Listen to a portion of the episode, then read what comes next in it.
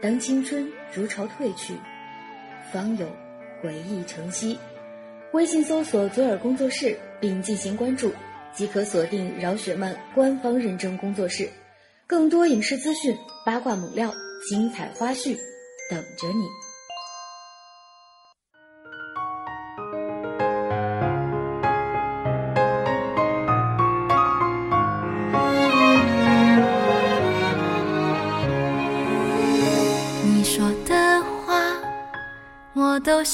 心，说的好听，说的甜蜜，你说的每一句我都相信。为了爱情失了聪明，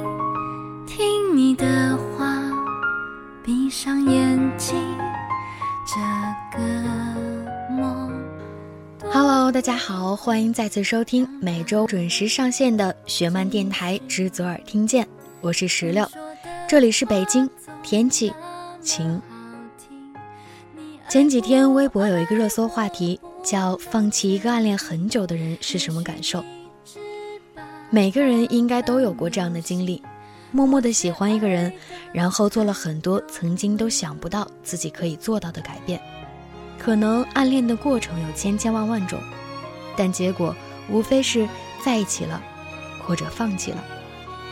点进去看评论的时候，感觉特别虐。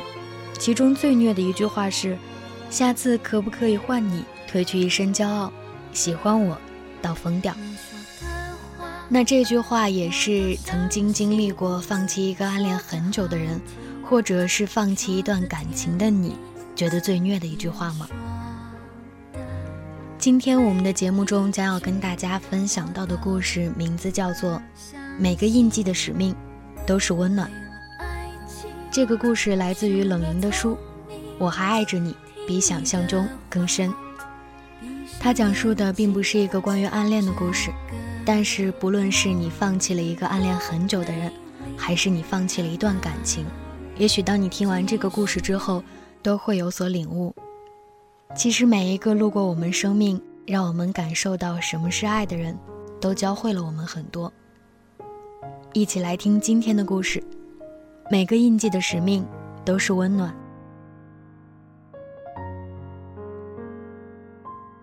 分手有很多种，其中算的惨烈的一种是两个人心平气和的坐下来，坐在地板上算一笔经济账。房子是共同买的。屁股底下的那块羊毛地毯，是前年两人去西藏旅游时买下一路扛回来的。举目之处，家里的每一处大器小件，都是两个人生活的投影。负责算账的是宋锦诗，他噼里啪啦地摁着计算器，从大到小，由近溯远，事无巨细地计算着航盼和他之间的经济账。房子宋锦诗不要，他是这么说的。两个人共同生活过的影子，该让背叛者领着他的新人慢慢去消化。他的账算得非常细，从房子的市价到升值空间都有考虑，包括很久以前航盼买东西时带的钱不够，从他那儿拿过的几百几十块钱，他全都记得。航盼目瞪口呆地望着他。他不敢相信，面前这个精明到市侩的姑娘是他交往了五年、熟悉无比的宋锦诗。他几乎怀疑，那些年的迷糊劲儿全是装出来的。宋锦诗的智商在分手索债的环节中，突奔到了二百加。航盼问他的大学舍友朝晖：“难道女人受了刺激会发生基因重组？”其实不只是航盼，我们每个人都很吃惊。宋锦诗到底有多迷糊呢？这么说吧，大学那几年，我们一直都怀疑，如果学校哪天突然组织严格的体检，宋锦诗大概都不能顺利通过脑部扫描。女孩大多都有点迷糊，但迷糊成她那样，基本就上升到了大脑构造是否完整的高度。宋锦诗过马路从来不戴眼镜。我们宿舍每个女生跟他出去过马路时，都不得不胆战心惊地拉着他。大家一起出门去上课，他一定是最后一个，因为手机、钥匙、钱包书、笔记本，他每次总会忘几样。等他回去几次，终于拿急冲向教室，又常常忘了锁宿舍的门。去食堂吃饭，他不是打好饭忘了拿，就是把饭卡忘在窗口。洗好晾出去的衣服，没有个三五天，他是不会记得收的。从超市买回来的零食，常常放在桌子上，放了好几天也不见他打开。那是因为他忘记了是自己的。买东西找回来的零钱。也从来不会去数一遍。每次逛街，宋锦诗的随身物品总是要丢那么一两样。大学几年，只有一次例外。有一次，我和宋云跟他一起出门，宋锦诗灵机一动，把手机、银行卡、公交卡分别交给我俩保管。他得意洋洋地夸赞自己的聪慧，说：“这次我可什么都丢不了。”在商场逛了一会儿，我们就发现他不见了。我和宋云一个满商场绕圈找他，一个守在电梯查看上下的人。七层高的商场，我们一层一层排查了个遍，也没见着他。找了上下三圈，我俩实在累得不行了，抱着他已经回到宿舍的侥幸心理打道回府，结果人没在。我们等到晚上，都准备去找辅导员商量报警了。宋警师黑着脸回来了，他没找到我们，走了六站路。后来实在走不动，在公交站牌边问别人要了一块钱，坐车回来的。大学里出去逛街，唯一没丢东西的一次，宋锦诗差点把自己丢了。为了这件事，我和宋云舔着脸拍他马屁，争着给他打热水，主动给他带饭洗衣服。过了好几天，他总算原谅我们了。还有一次，我亲眼看见宋锦诗拎着一盒打包的盐煎肉盖浇饭回来。满满的一盒饭菜，欣欣喜喜地吃完，他抱了本小说看。不到一个小时，见宿舍的人陆续出门吃饭，宋锦诗开始下床，从抽屉里摸出零食来吃。见他吃完了两只香蕉、一个苹果、一盒酸奶、一桶饼干，然后叹了口气，说：“算了，晚上就不下楼吃饭了，胃胀胀的。”当时我惊呆了，原来他忘记了自己已经吃过饭了。宋锦诗是怎么活到这么大的，一直是我们宿舍的不解之谜。我们对她的鉴定是，这姑娘也许是有脑子的，只是脑子一般不带在身上。这样的姑娘在分手时能成为跟男朋友清算钱款最精明的那一个，谁能相信呢？而那些分手时再惨烈再不堪的恋情，当初也是浪漫过的。杭盼对他的告白是我们学校民间的标志性事件，动静闹得特别大。早期我们学校的领导不知道是怎么想的，在我们这栋女生宿舍楼和对面的男生宿舍楼之间建了一座相连的桥。那回航盼就在桥上弄了几千支红蜡烛，摆了个大心字，外面是一圈烟花。当他的舍友们上去点燃烟花的时候，他就站在红烛中间。大喊宋锦诗的名字和毫无创意的告白，这在现在看来是老掉牙的情形，但在当时还是很新潮、很让人羡慕的。宋锦诗感动的双眼含泪，冲上天桥就跟航盼拥抱，一瞬间两栋楼掌声雷动。校方领导闻讯赶来，为了处罚这对小情侣，让他们当即把地上所有的蜡烛打扫干净，其他同学不许帮忙。他们俩打着手电，趴在地上清理了将近一个小时。两栋楼里的男女生为了陪他们，那一个小时里也是自发开展了两栋楼之间的情歌拉练赛。那一晚的歌声里，他俩的身影被当时的每个同学都记在了心里。有个小插曲，据说那天正是情浓的时候，宋锦诗看了看四周的烟花筒，呀的一声对航盼说：“哇，这么多烟花！”咱们放烟花吧，航盼扑哧一笑说：“这些刚不是放过了吗？”当年杭盼的出现，简直是对宋锦诗的救赎。杭盼体贴细心，他俩在一起以后，他就成了宋锦诗的外挂大脑。每天睡前电话都问：“小傻瓜，你隐形眼镜卸了吗？不能戴着睡觉哦。睡前你喝牛奶了吗？”外出时，宋锦诗能摘下所有的物件。都被航盼保管好，唯一携带的就是航盼的手。过马路时，航盼永远呵护珍宝一样，把宋锦诗挽在背对车流的内侧臂弯里。航盼甚至把宋锦诗每个月来例假的日子都记在日历上，每个月提醒他注意这注意那的。到两人毕业工作时，航盼也是体贴入微。做房地产销售的宋锦诗竟然不会网上注册，不会修改图片大小，不会发帖。所有网络的活儿，除了网上聊天、看小说、看电影、打游戏和每日单位必交的报表，其他的宋锦诗都不会。其实说白了就是懒，但这些航盼都替他做了。每天航盼下班回来，坐在电脑前，一边帮宋锦诗处理这些，一边笑他是头小笨猪。航盼是那些年我们眼里的男友典范。当典范也会背叛，结局难免让人唏嘘。宋锦诗和杭盼自大三在一起，两人恋爱了六年，扛过了毕业分手潮，扛过了初入社会成熟异性的诱惑，扛过了刚开始打拼时的贫穷窘迫，算是非常不容易的一对了。但到底。航盼没有扛过和异性同时一起单独出差 n 次后的越轨，从身到心。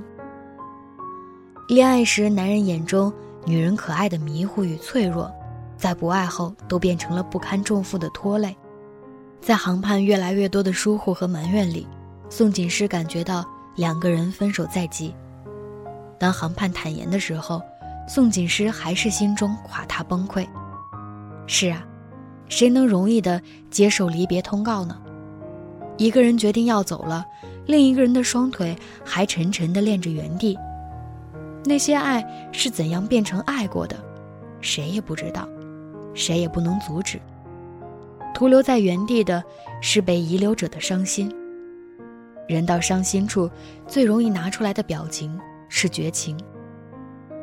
宋锦诗算完账，房子的大家电都归航盼。航盼总共要付他三十七万六千四，账目分离清晰，不抹零。宋锦诗一字一句掷地有音的要求航盼在一个月内必须筹款结清，航盼冷笑一声，立即答应。不到最后，真是看不清楚一个人，到头来你也不过是个拜金女。宋锦诗不甘示弱，斜了他一眼说：“对人行人事，跟鬼过鬼招。”跟我讲感情，你不配。一对昔日的鸳鸯至此反目。他的臂弯曾经是他最好的枕头，他的一点不快乐都牵动过他的心。他们都曾经是这世界上最在意对方的人，终于走到不如陌路。更多的戏段在后面。航盼在筹钱的时候才发现，钱根本不是那么好筹的。混到这个年龄。哥们儿都买房的买房，买车的买车，不管混得好不好，都在力扛家事，没有几个人手里有点闲钱能自由支配，而一些狐朋狗友更是闻借钱而四散，有的听闻他在借钱，连电话都不肯接了。一次分手事件也算是让航盼见识到了世态炎凉，而宋锦诗开始了马不停蹄的逼债时光。打电话发短信，堵到航盼单位楼下，航盼一个头两个大。宋锦诗拿不到欠款，小钱也不放过。在一起那么多年，让宋锦诗对航盼的收入熟念于心。发了多少工资，哪个项目应该分到多少钱，宋锦诗当着航盼的面算得一清二楚。航盼窘得满脸通红，连我们这些宋锦诗的女友们都开始同情航盼。觉得宋锦诗太过分，和宋锦诗出来吃冰，刚提到航盼，宋锦诗就开始发飙，大喊道：“你们都来替他说情，都说他不容易，有没有人想过我的感受？出轨的是他，不是我。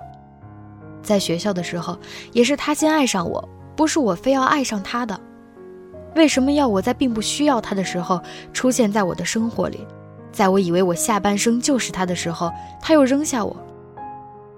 宋锦诗吃冰的小勺一下一下地截着桌面，愤怒下咣咣作响。然后他俯下身去，良久不肯抬起头来。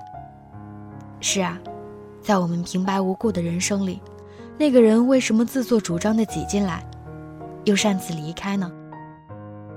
我回答不出他的问题。宋锦诗后来似乎自己找到了答案。分手五个月的时候，航盼还是没有钱还他，只是暂时还了十万块。宋锦诗很久再不追债，听说交了新的男朋友。有天他来找我的时候，气呼呼地说和新男友逛街时，对方没有看好他，两人在人堆里走丢了。我忍不住大笑出来，想起他大学时的种种。我说：“这个你真不能怪人家，谁不知道你是条迷糊虫？”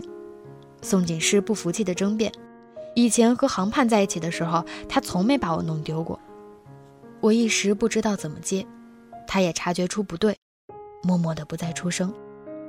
他们在一起的时间太长了，那些共同度过的时光就像烙印，每一个细节都透肤胜骨。我问他：“还可能在一起吗？”他对我摇头，几秒钟之后，他在自己的思索里又摇了摇头。那个曾经不会在人群里弄丢他的人，已经消失在人群背后了。出冰店的时候，我们要过马路，宋锦诗和我走到路口又停了下来，他拉了拉我的胳膊说：“我们走天桥吧。”我们又折回去爬天桥，走在车流之上。我想起来，航盼是从来不让宋锦诗横穿马路的。以前每次抓到他超捷径、置身车流，他都会生气地训他半天。离开的爱情之下，遍地是那人的投影。不久后，航盼妈突发病住院，航盼再度四下借钱。事发紧急，各自家属都谅解。这次大家纷纷解囊相助，宋锦诗也来了，送来了十万块。景朝晖带送到航盼手里，那是航盼曾经还给他的十万块，钱包的整整齐齐，包钱的报纸都没有换。有人猜他是不是还爱着航盼，却见他和新男友亲热有加，已然快速度过了磨合期。宋锦诗已然不是那个事事需要男朋友跟在后面婆妈叮嘱的迷糊姑娘，在新男友的眼里，她聪明独立，主张鲜明。他望向他的目光，热爱里有欣赏。所有人都在爱里成长，有的人成长的太慢，有的人离开的太快。不是所有爱过的人都有相守的缘分。命运里，来改变我们的是一些人，来爱上崭新我们的，常常又是另外的命中人。宋锦诗私下跟我说。那时种种的情绪纠缠，无非是舍不得，没有了爱，能找他所求的也就是钱了。后来想明白，来过我们生命里的人，大概都是来教会我们一点什么的吧。如果非要记得，那么记得他的好，遗忘他的坏，这样比较容易走下去。来过的人像一个烙印，烙在生命里，终究难能磨灭。与其成为伤痕，不如纹成一处温暖的印记。我一直都会记得，在他们分手后，有次在宋锦诗的空间里看到一段话。原来不知不觉，我已经学会下载歌曲，学会安装软件，学会上传照片，修改图片的大小，甚至有耐心在网页慢慢注册。我曾经抵死不会的，原来都已经学会了。我不再横穿马路，已经学会了行走天桥。为什么呢？在你之后，阳光太明亮，我不敢说出谜底。你离开之后，我的身边不再有你，可这尘世烟火熏燃，我们依然滚滚向前。那么，再见，温暖的印记。风决定要走，云怎么挽留？曾经第四纠缠，放空的手，情缘似流，水总难收。我还站在你离开，离开的路口，你既然无心，我也该放。手，何必痴痴傻傻纠缠不休？是啊，每一个人都是在爱里成长的，就像文章里说的那样，有的人长得太慢，有的人离开的太快。不是所有爱过的人都有相守的缘分，也许放弃暗恋是因为有缘无分，而放弃一段感情是我们终究情深缘浅。命运里来改变我们的是一些人，来爱上崭新的我们的，常常又是另外的命中人。终有一天，我们会在对的时间遇到合适的人，幸福的走下去。在我们终于学会了告别过去，迎接新的开始的时候，就会发现，不论是曾经暗恋过的，还是曾经在一起过的人，都教会了我们如何去爱。当我们再次启程的时候，都是带着曾经的温暖，去再遇见的。每个印记的使命，都是温暖。好了，今天的节目到这儿就结束了。如果你有任何想说的，或者是喜欢听的故事，都可以通过微信公众号搜索拼音的“饶大坏零零幺”，找到我们的公众平台十七 seventeen，直接留言发送给我们。我们下期节目再见，拜拜。